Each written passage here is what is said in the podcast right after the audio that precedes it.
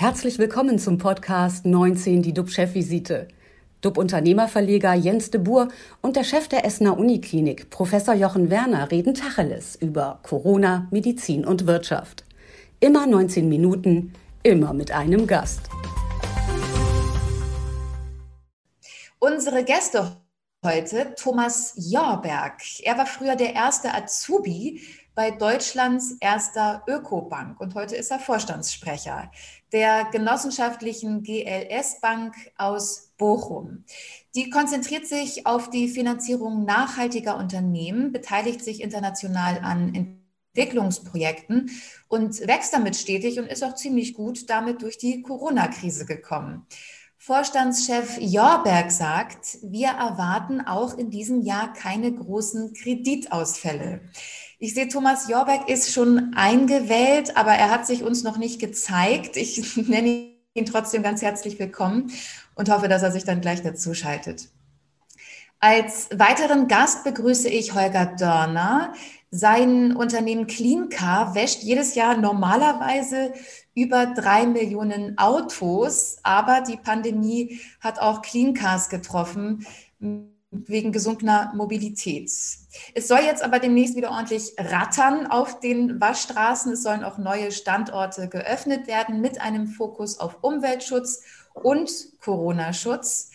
Cleancar-Chef Dörner sagt, sobald mehr Impfstoff vorhanden ist, werden wir auch die Möglichkeit prüfen, unseren Mitarbeitern am Arbeitsplatz ein Impfangebot zu machen. Holger Dörner, herzlich willkommen. Ich sehe jetzt auch, jetzt haben wir alle einen Gast. Auch nochmal herzlich willkommen an Thomas Jorberg. Hallo. Hallo, danke für die Einladung. Herzlich willkommen. Ich freue mich, dass Sie da sind. Bevor wir mit Ihnen beiden über Geld und Corona und auch nachhaltiges Wirtschaft, Wirtschaften sprechen, einmal zurück zu Jochen Werner. Lieber Jochen, wo stehen aktuell die RKI-Zahlen und was beschäftigt dich heute? Ja, wir haben ja heute einen ganz besonderen Tag. Es ist Tag 200 dieses ganz speziellen deutschen Lockdowns. Äh, RKI meldet 12.300 Neuinfektionen. Das sind 5.100 weniger als vor einer Woche. Also eine weitere deutliche Abnahme, Entspannung. Sieben Tagesinzidenz jetzt unter 70 auf 68. Und auch bei uns in der Uniklinik in Essen reduzieren sich die Patientenzahlen. Wir versorgen aktuell 59 Patienten stationär wegen Covid-19, 26 davon auf den Intensivstationen. Was mich beschäftigt, das ist die Initiative unseres Ministerpräsidenten Armin Laschet, der gestern mitteilte, dass in Nordrhein-Westfalen ab dem 31. Mai alle Schüler landesweit wieder Präsenzunterricht erhalten sollen. Ähm, die Entscheidung gelte dann für alle Schulformen bei einer stabilen Sieben-Tages-Inzidenz unter 100. Laschet will zudem noch vor den Sommerferien äh, Impfangebote für Schüler erreichen. Länder, die zuerst in die Ferien gingen, die müssten auch zuerst mit dem Impfstoff für junge Menschen beliefert werden, ergänzte der CDU-Vorsitzende im Düsseldorfer Landtag.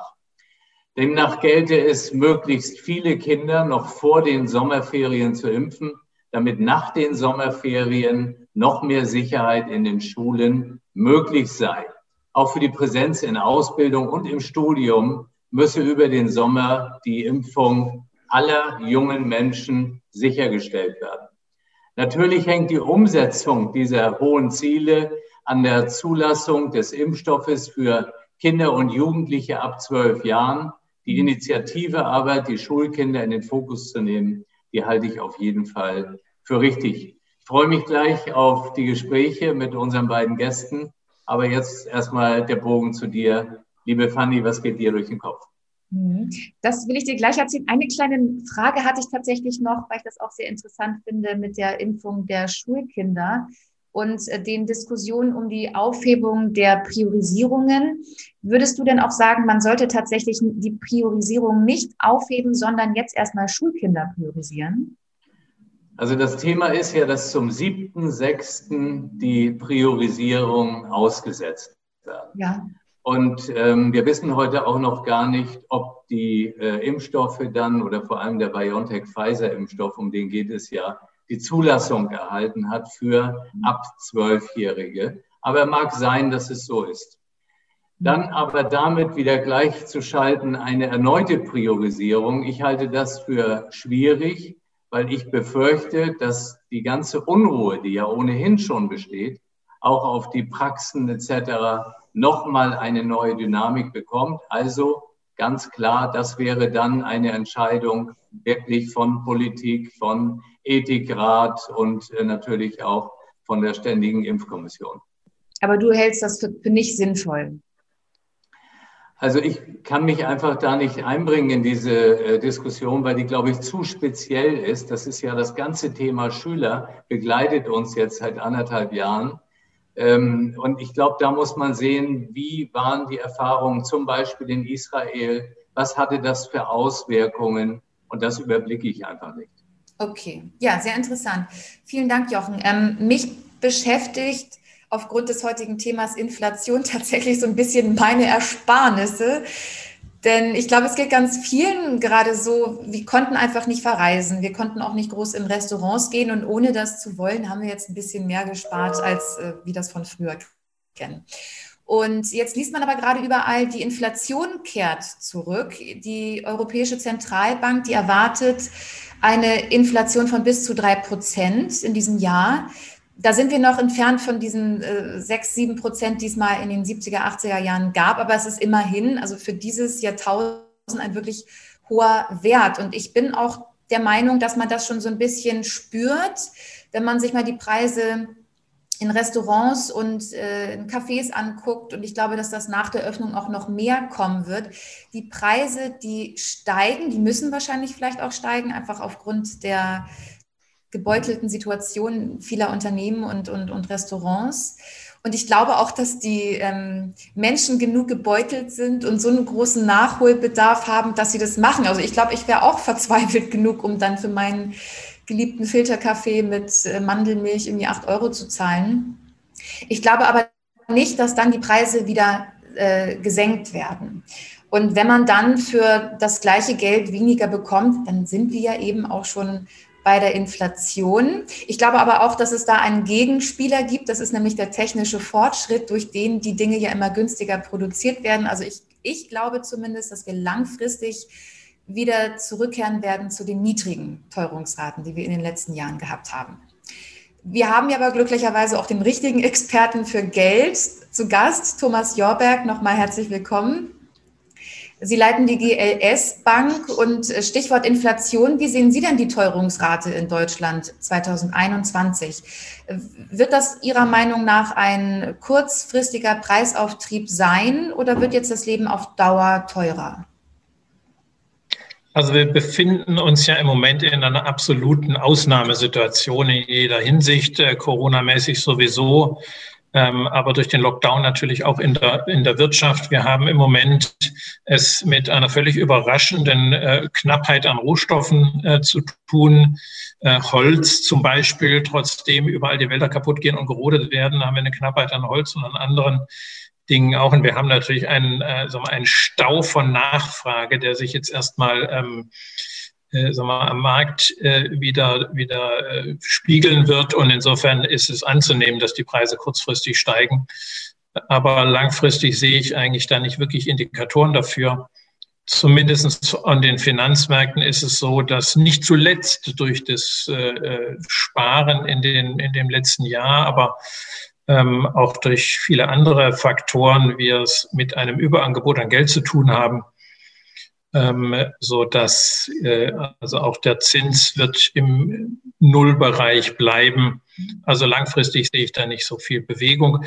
Und dazu kommt natürlich die ganze Frage noch der Nachhaltigkeit des, äh, des Klimawandels beziehungsweise des Klimaschutzes dazu. Also wir befinden uns ja in einer totalen Transformation unserer Wirtschaft und unserer Gesellschaft.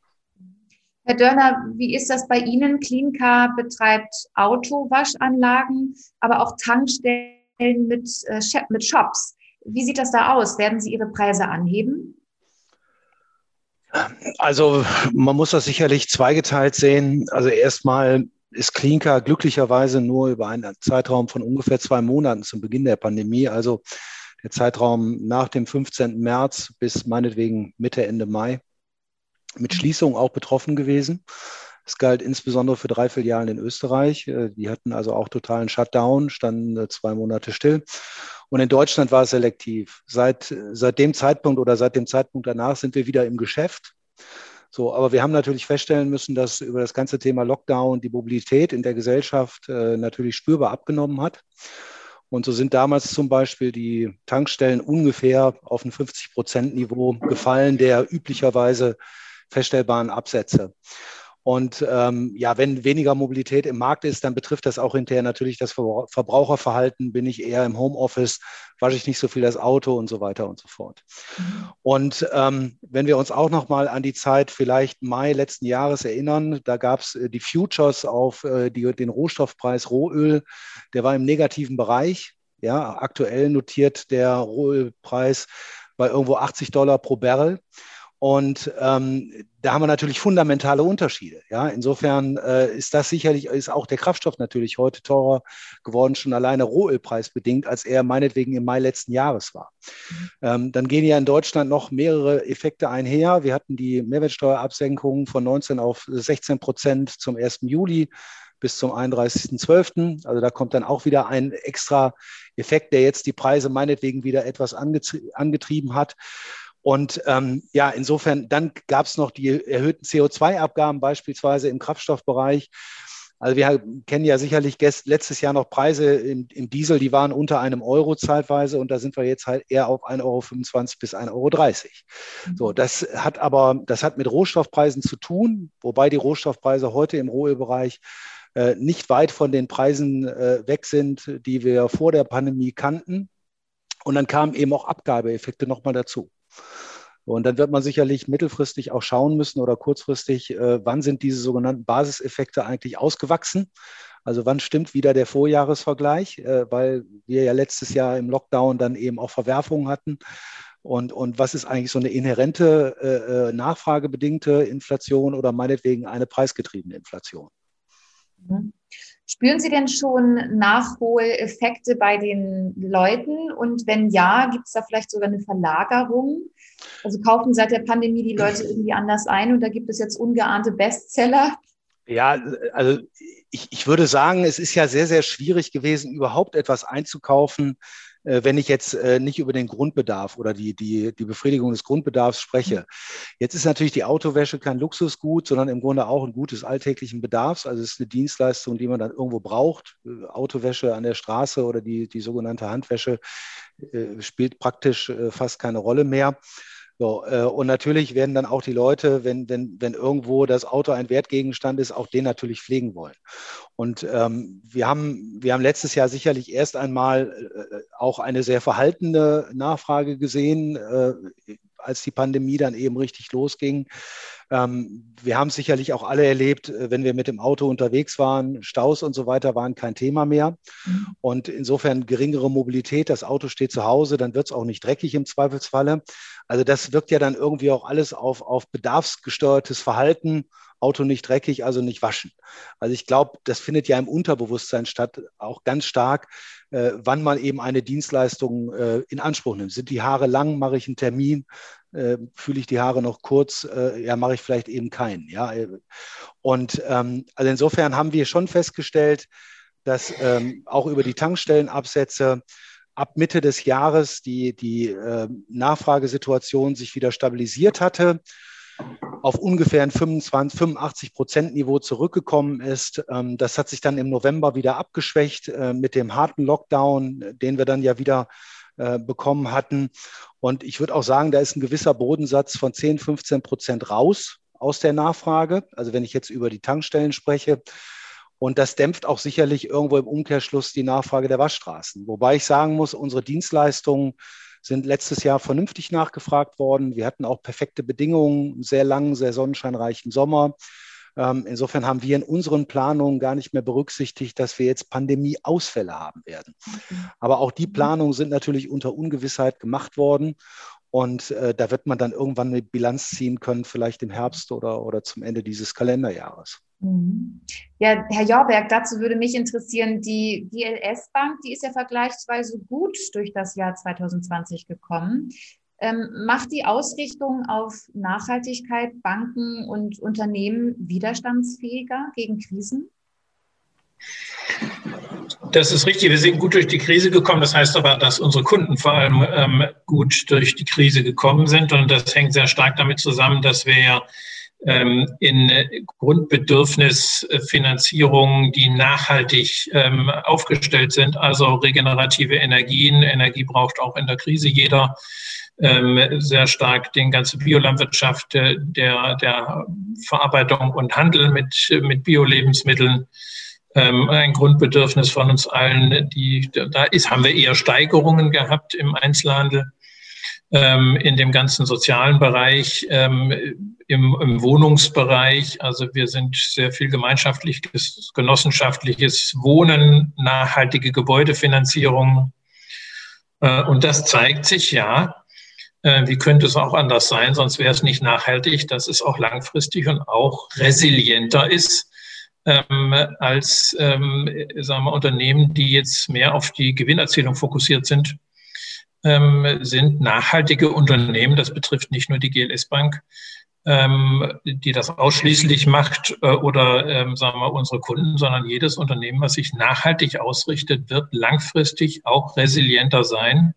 Mhm. Gerade in der Zeit, die uns bevorsteht, nämlich die ganze Transformation ähm, unserer Wirtschaft, unseres Konsums, unseres Verhaltens hin zu CO2-Neutralität und das haben wir ja gerade auch nochmal, ähm, sagen wir, sehr eindrücklich durch das Urteil des Bundesverfassungsgerichtes von vor zwei Wochen, ähm, die gesagt haben, also wir können nicht länger äh, die Transformation und die Lasten, die damit zusammenhängen, auf die zukünftige Generation äh, verlagern. Also Enkeltauglichkeit ist zum Verfassungsrecht geworden.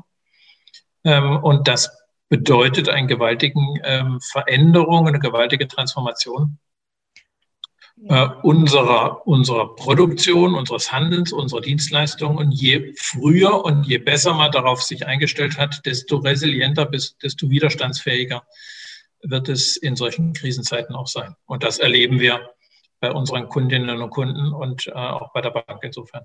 Ja, zu diesem nachhaltigen Banking, wie funktioniert das? Also welche Kriterien legen Sie an, um eine Investition als nachhaltig zu identifizieren?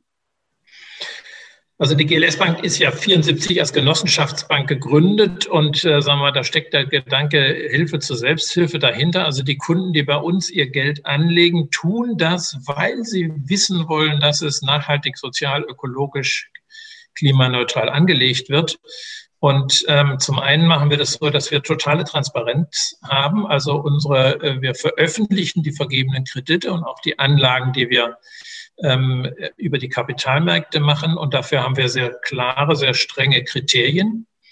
Also sowohl Ausschlusskriterien, was wir alles nicht machen, ähm, also Atomenergie, Kohle, Waffen, ähm, Kinderarbeit und äh, viele andere Sachen mehr aber wir haben auch positive Kriterien, die wir dann ähm, von unseren Kunden abfragen. Und ähm, nur wer diesen Filter, ähm, sagen wir, da durchkommt, in den, dem geben wir Kredite oder dort äh, investieren wir. Und das veröffentlichen wir auch. Also insofern ist, sagen wir, die Verbindung von Nachhaltigkeit mit äh, großer Transparenz ähm, das ähm, bringt uns dazu, dass wir sagen wir, jede Woche tausend neue Kunden haben. Äh, aber auch die Branche insgesamt ist in Veränderung. Also die Nachfrage nach nachhaltigen Geldanlagen steigt enorm. Und ähm, alle Banken werden das, haben das schon und werden auch in die Richtung sich entwickeln und müssen das auch.